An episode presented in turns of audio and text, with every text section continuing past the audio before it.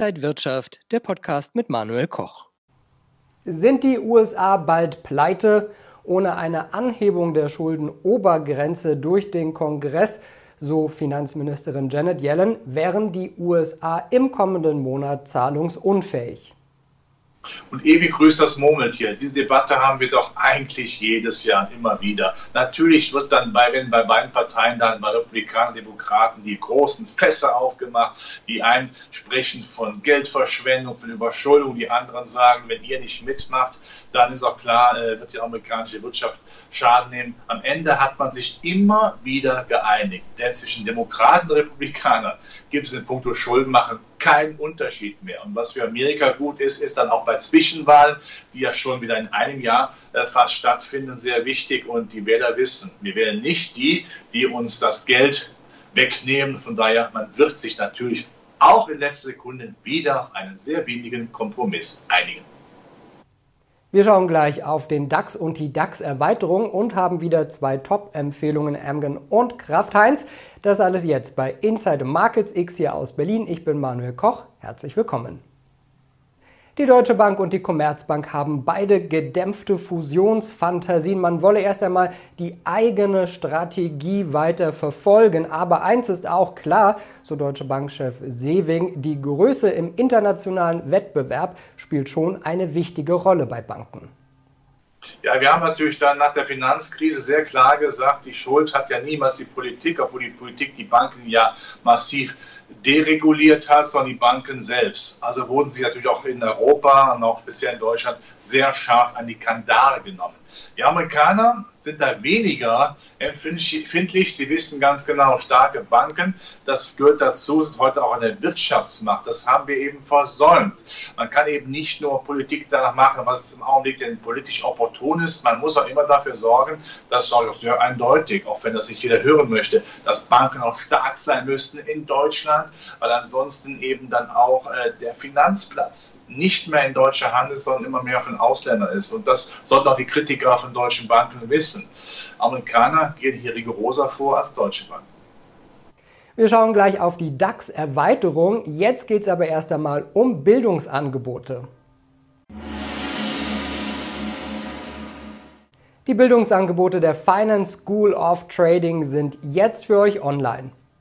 Börsenausbildungen, Börsenbriefe und Handelssignale Registriert euch einfach kostenfrei und ab einer Kontogröße von 2000 Euro könnt ihr die Förderung beantragen. Dann gibt es zum Beispiel den Börsenbrief Aktien für alle von Mick Knauf für ein ganzes Jahr. Die Anmeldung und alle Infos zu den Bildungsangeboten findet ihr unter financeschool.de.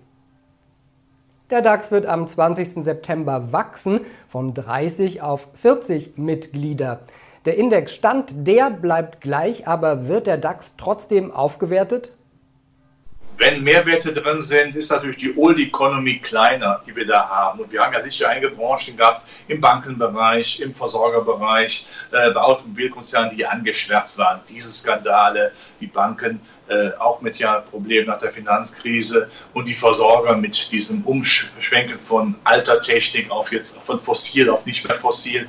Äh, das sind natürlich dann auch Handicaps gewesen. Wenn diese Wachstumswerte hinzukommen, die übrigens dafür gesorgt haben, dass ja im MDAX äh, die Performance deutlich besser war als die vom DAX, und zwar deutlich, deutlich besser, dann ist das grundsätzlich positiv.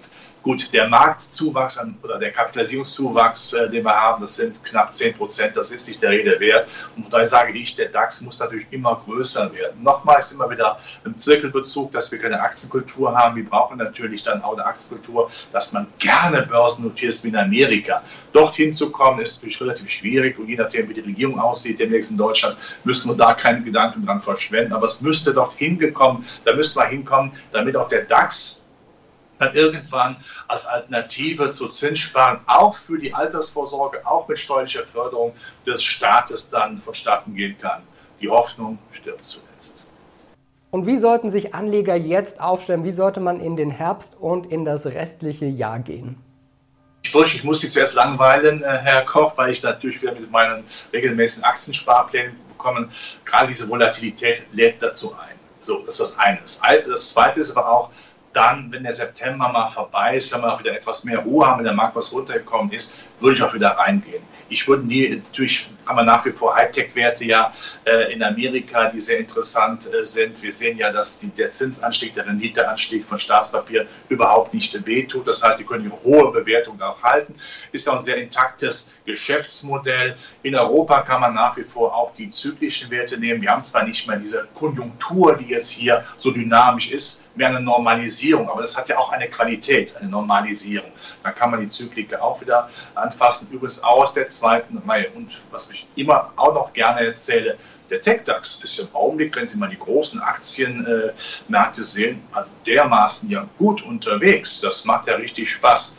Wie gesagt, der Hinkefuß neue Regierung, muss man nennen, aber längerfristig wird sich das hoffentlich auch auswachsen. Also bleiben Sie dem Markt treu und die Schwellenländer bekommen auch wieder etwas Schwung, vielleicht nicht gerade die Hightech-Werte in China, die ja der Knute der KP stehen, aber andere Länder profitieren davon, dass der Dollar doch nicht so stark wird, weil die Zinsen doch nicht so stark erhöht werden und weil die Chinesen dann doch sagen, wir müssen die Konjunktur wieder etwas unterstützen, sie ist dann doch zu schwach. Also von daher, damit kann man Aktionär leben. Man muss dem Aktienmarkt treu bleiben.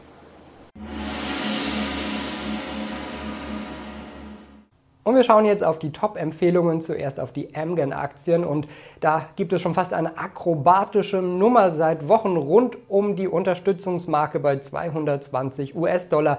Ja, Bären und Bullen, die tanzen da miteinander. Die Analysten, die sehen da eine Short-Chance. Sollte sich die Amgen-Aktie im Bereich von 220 US-Dollar nicht stabilisieren können und darunter abrutschen, käme dies einem mittelfristigen Kaufsignal gleich.